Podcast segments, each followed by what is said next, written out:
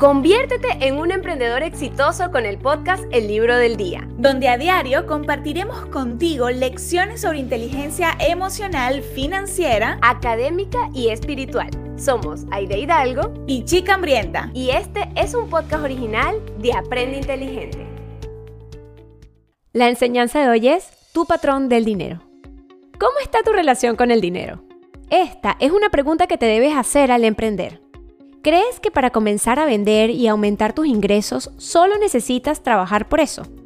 Hoy te contaré un secreto para que tu emprendimiento comience a generar el ingreso que quieres. Primero, deberás sanar tu relación con el dinero. Sé que puede sonar algo místico, pero tu carácter, tu forma de pensar y tus creencias determinarán tu nivel de prosperidad.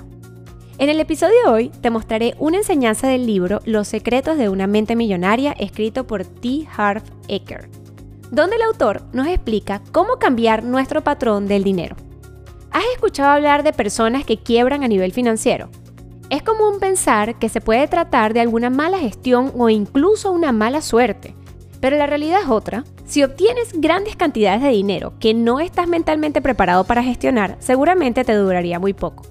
Tus ingresos pueden crecer únicamente hasta donde crezcas tú. ¿Cómo puedes determinar tu patrón financiero? En el libro, el autor nos muestra una fórmula que explica cómo está compuesto el patrón financiero. Primero, los pensamientos que llevan a sentimientos. Segundo, los sentimientos que llevan a acciones. Y tercero, las acciones que llevan a resultados. Tu patrón financiero está compuesto por una combinación de tus pensamientos, tus sentimientos y tus acciones en relación al dinero. Estos pensamientos fueron programados en tu mente por diferentes experiencias que viviste en el pasado. Por ejemplo, si tus padres vivieron una mala relación con el dinero, lo más probable es que heredaras esos patrones. La mayoría de estos patrones vienen de cuando eras niño. Y para cambiarlos existen cuatro pasos. Lo primero es caer en conciencia. No puedes cambiar hasta que te conozcas. Haz una lista de todas tus creencias acerca del dinero. Esto te permitirá hacer una evaluación de tu estado actual. Segundo, comprensión.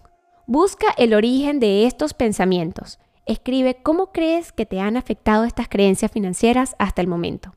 3. Disociación. Entender que estos pensamientos solo los aprendiste, no forman parte de ti y los puedes cambiar en cualquier momento. 4. Reacondicionamiento.